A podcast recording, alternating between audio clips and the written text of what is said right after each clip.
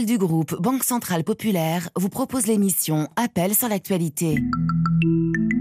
Banque Atlantique, grandir ensemble. Appel sur l'actualité. 33 9 693 693 70. Juan Gomez.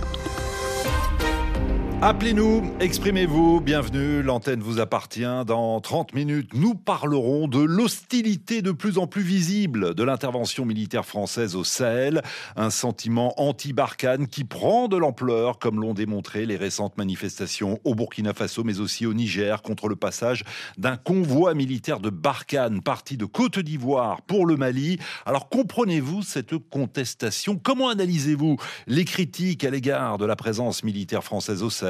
Vos réactions évidemment nous intéressent. Vous continuez à nous appeler. Vous êtes très nombreux ce matin à souhaiter prendre la parole. 33 9 693 693 70 et je vous attends également sur euh, nos réseaux sociaux, la page Facebook de l'émission et le compte WhatsApp d'appel sur l'actualité. Mais d'accord, d'abord, vous le savez, ce sont vos questions à la rédaction, 20 minutes pour euh, vous permettre de mieux comprendre tous les sujets que vous écoutez sur notre antenne et qui ne vous laissent pas indifférents. Euh, bonjour Messi Fidèle.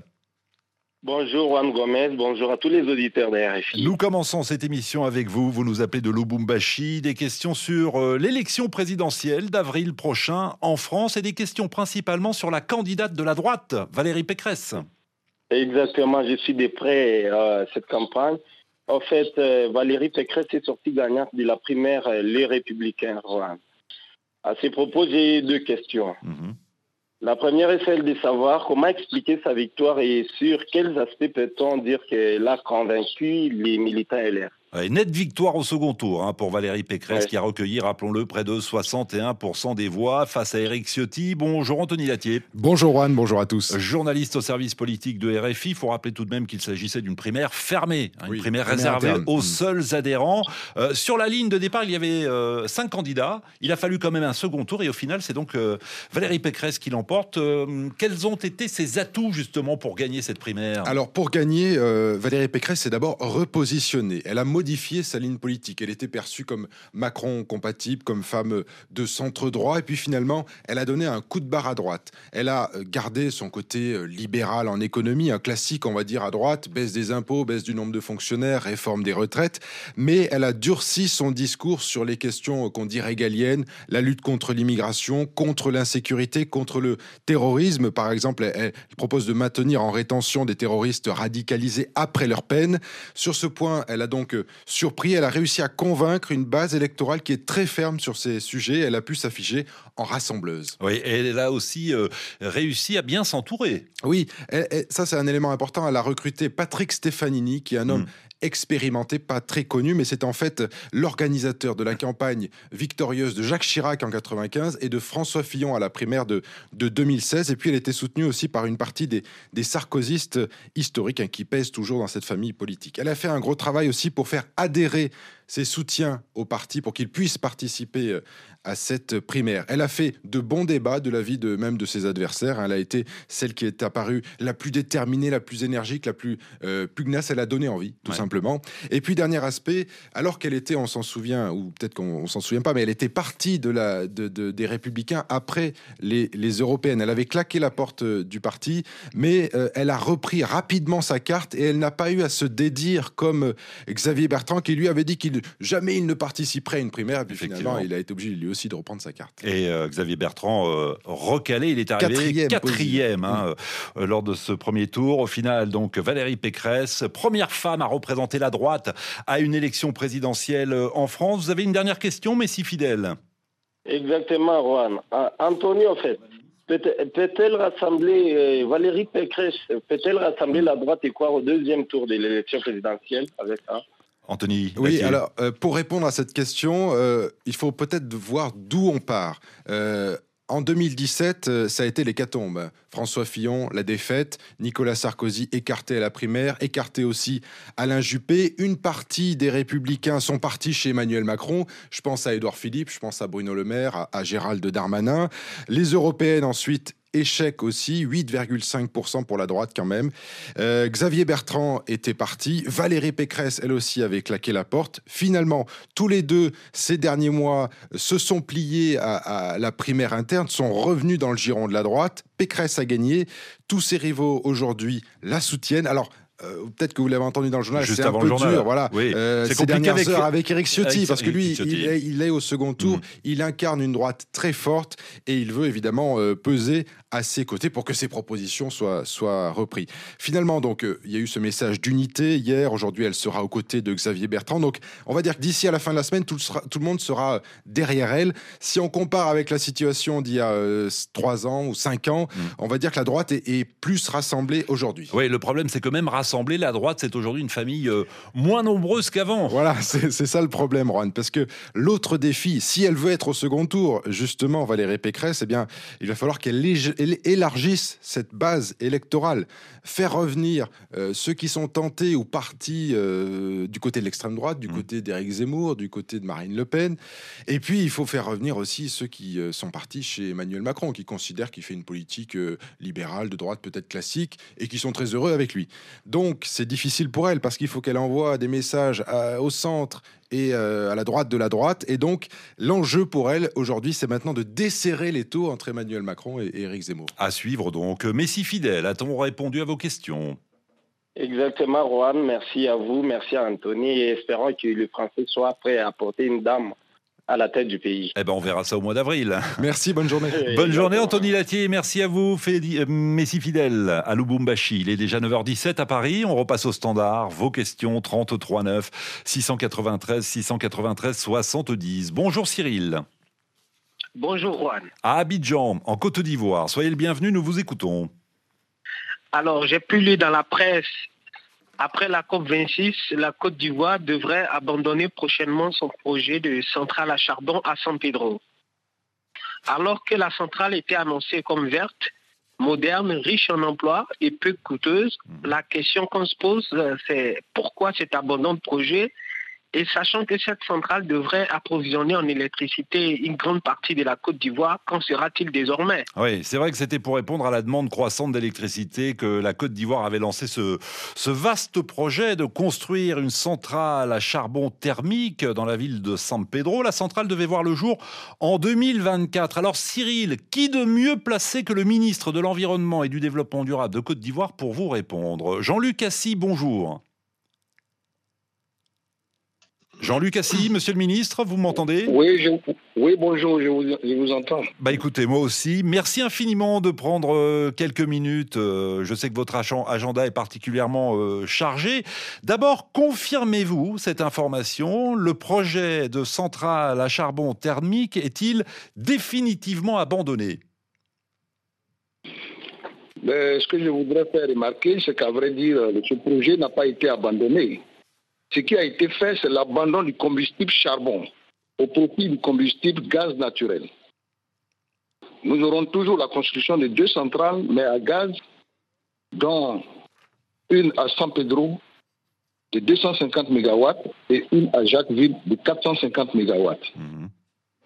Il faut souligner aussi que ce changement de combustible s'inscrit donc dans les engagements que nous avons pris en matière de réduction de nos émissions de gaz à effet de serre continue dans nos contributions déterminées au niveau national. Oui, c'est vrai que la Côte d'Ivoire s'est engagée à, à sortir progressivement du charbon, d'où ce revirement. Pourtant, excusez-moi, monsieur le ministre, Cyril le rappelait à juste titre, lorsque ce projet de centrale à charbon thermique a été euh, euh, présenté aux Ivoiriens, euh, on, on leur a dit, cette centrale, ce sera une centrale verte, une centrale moderne, qui pollue euh, moins que les autres. Finalement, ce n'est pas le cas oui, finalement, ce n'est pas le cas. Donc, euh, la Côte d'Ivoire donc, a fait le choix, le choix donc, euh, de, de- de mettre en place donc, une centrale à gaz naturel. Alors, ce choix vient d'être conforté par la découverte récente de nouveaux gisements de gaz naturel au large des côtes ivoiriennes. Donc, il faut noter qu'il s'agira donc de centrales modernes, à cycle combiné, qui minimisent donc les émissions de gaz à effet de serre. Euh, tous les autres bénéfices évoqués donc, avec les centrales seront les mêmes avec les centrales à gaz. Oui. Voilà. Donc, euh, et, concernant donc euh, la production d'électricité, puisque c'est vrai que initialement euh, la centrale à charbon thermique devait avoir une capacité de 700 000, de, pardon 700 000, j'exagère, de 700 mégawatts. elle devait approvisionner toutes les infrastructures industrielles de San Pedro et elles sont nombreuses. Et elle devait également approvisionner une grande partie de la Côte d'Ivoire. Qu'en sera-t-il désormais? Mais évidemment, en fait, euh, il, était prévu, donc, euh, comme vous l'avez dit tout à l'heure, la construction de deux centrales à charbon de 700, de 700 MW. Et maintenant, c'est toujours deux centrales, deux centrales, mais cette fois-ci à gaz, de 250 euh, et 450, ce qui fait un total donc, de 700 MW. Donc, la, production n'a pas changé, mais seulement on passe donc au, au gaz. Donc, la Côte d'Ivoire sera donc toujours bien approvisionnée à l'électricité à partir donc de cette centrale. et, quand verra le jour cette centrale à gaz? Ben, ça va démarrer donc avec, euh, avec euh, le charbon, le combustible charbon, mais aujourd'hui, donc, euh, comme il y a un phasage qui a été fait pour passer donc au, gaz, hmm. nous pensons que d'ici 2024, euh, ça pourra donc voir le jour. D'accord. Je ne sais pas si Cyril est satisfait de vos explications, Monsieur le Ministre. Cyril oui, je suis satisfait, merci. Bah écoutez, voilà, c'est ce privilège. Vous appelez RFI et vous avez la possibilité de poser directement une question euh, au ministre de l'Environnement et du Développement durable de Côte d'Ivoire. Merci infiniment, monsieur le ministre Jean-Luc Assis, d'avoir été avec nous en direct ce matin sur RFI. Cyril, vous nous rappelez quand vous le souhaitez, on est ouvert tous les jours, du lundi au vendredi, à 8h10, temps universel. Des questions maintenant sur euh, la récente visite du président Macron en Arabie Saoudite. Bonjour Noël. Bonjour Juan. Soyez le bienvenu sur notre antenne. Vous êtes en Côte d'Ivoire. Nous vous écoutons. Oui, Juan, euh, le président Macron a rendu visite ce week-end euh, au monarchie du Golfe. Euh, visite pendant laquelle il aurait croisé, il a croisé le, le prince héritier saoudien Mohamed Ben Salam. Mhm. Alors je veux savoir si cette rencontre avec le prince héritier signe le retour de ce dernier sur la scène diplomatique sachant qu'il avait été isolé depuis l'histoire du journaliste Razoki. Oui, alors il n'a pas fait que croiser euh, MBS. Hein. Ils se sont euh, salués, serré la main et ils ont euh, pris le temps de, discuter. Mais vous avez raison, Noël. C'est vrai que le président Macron a été l'un des premiers dirigeants occidentaux à rencontrer le prince héritier d'Arabie Saoudite depuis qu'il est accusé d'être impliqué dans l'assassinat du journaliste Jamal Khashoggi. C'était en, en 2018. bonjour David Rigoulet-Rose. Oui, bonjour. Chercheur à l'Institut français d'analyse stratégique et rédacteur en chef de la revue Orient Stratégique. Euh, Emmanuel Macron euh, s'est entretenu donc avec MBS. Est-ce que ce n'est pas une façon tout de même de, le réhabiliter, lui qui est euh, pour l'instant un peu mis sur la touche par la communauté internationale?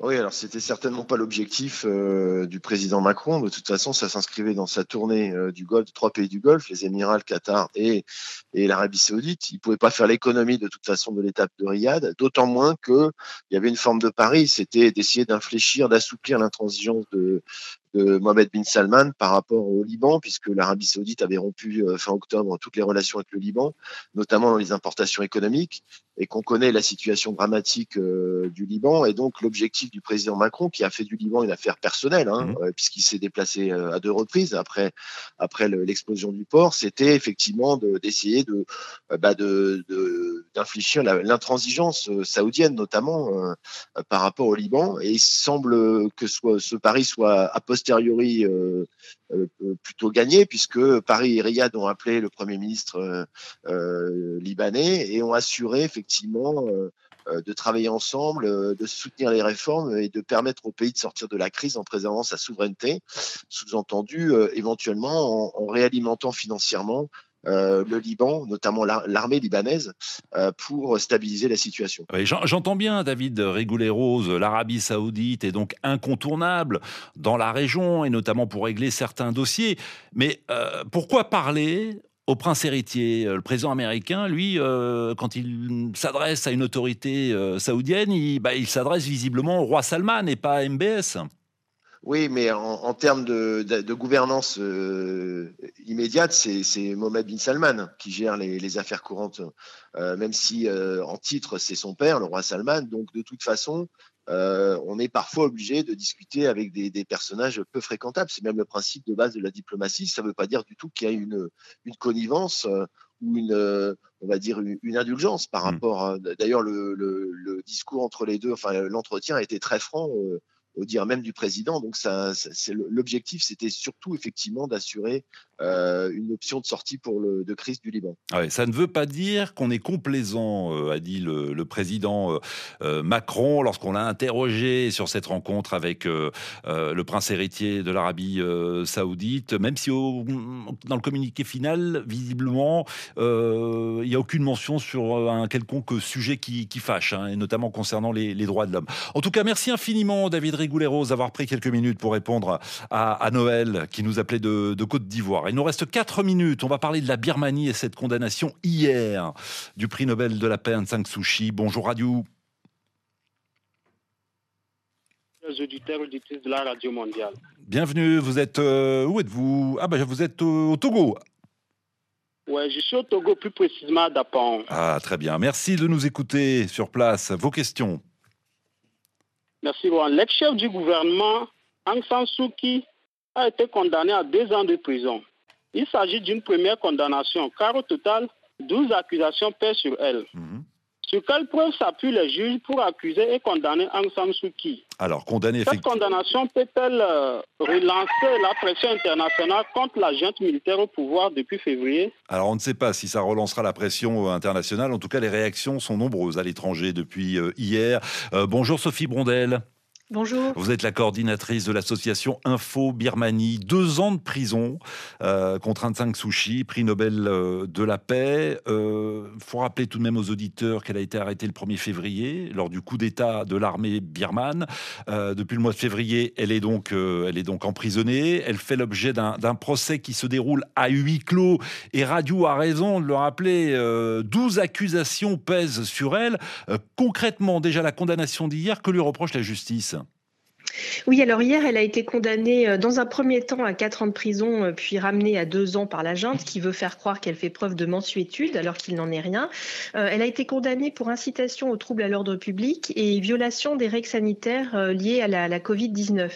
Alors, ce sont les, accusations à ce stade qui ne sont pas très fortes, et déjà, elle a plusieurs années de prison, et comme l'auditeur l'évoque, elle fait l'objet d'une douzaine de, mmh. procédures pour des charges, là, pour le coup, beaucoup plus graves, corruption, haute trahison euh, Fraude électorale, violation des lois sur les télécommunications, et elle encourt euh, jusqu'à 102 ans potentiellement, 102 ans d'emprisonnement.